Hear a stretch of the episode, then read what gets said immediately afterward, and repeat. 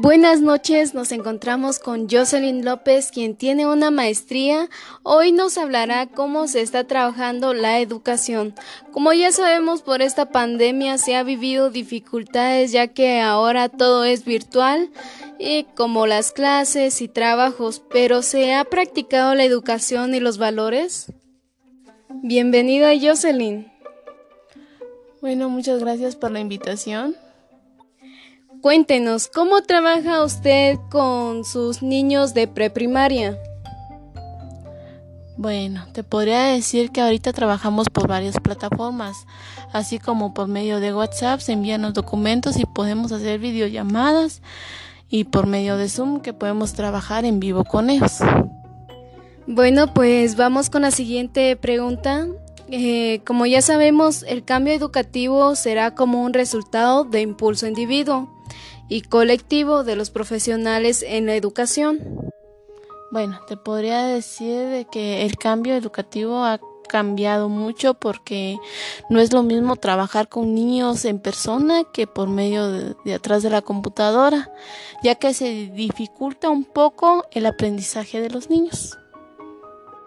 Bueno, Jocelyn, díganos qué tipo de información dirige para conocer, en su caso, reconducir los procesos de enseñanza-aprendizaje para que sean auténticos. Bueno, como te había dicho, hay varias plataformas, así como tenemos eh, comunicación con los padres, por medio de WhatsApp y ya si ellos no tienen son por medio de llamadas, ya que a ellos se les puede citar para darles una hoja de trabajo a los niños para que trabajen durante una semana.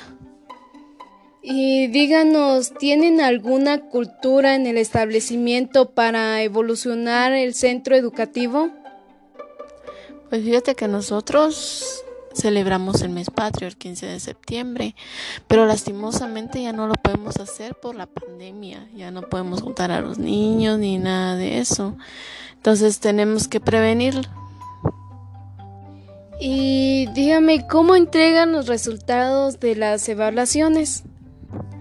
Pues fíjate que nosotros si los padres tienen WhatsApp, por medio de WhatsApp les enviamos los resultados. Y así no, por medio de llamadas ya el profesor se lo va a ir a dejar al padre de familia. Y dígame, ¿cuáles son sus ocho objetivos o metas para tener una educación estable? Bueno, nuestros ocho objetivos es la moral, la reutilización, la educatividad, la accesibilidad, durabilidad, independencia, generatividad, flexibilidad. Bueno, esas son todas las preguntas y muchas gracias Jocelyn por aceptar mi invitación y pues nos vemos para la próxima.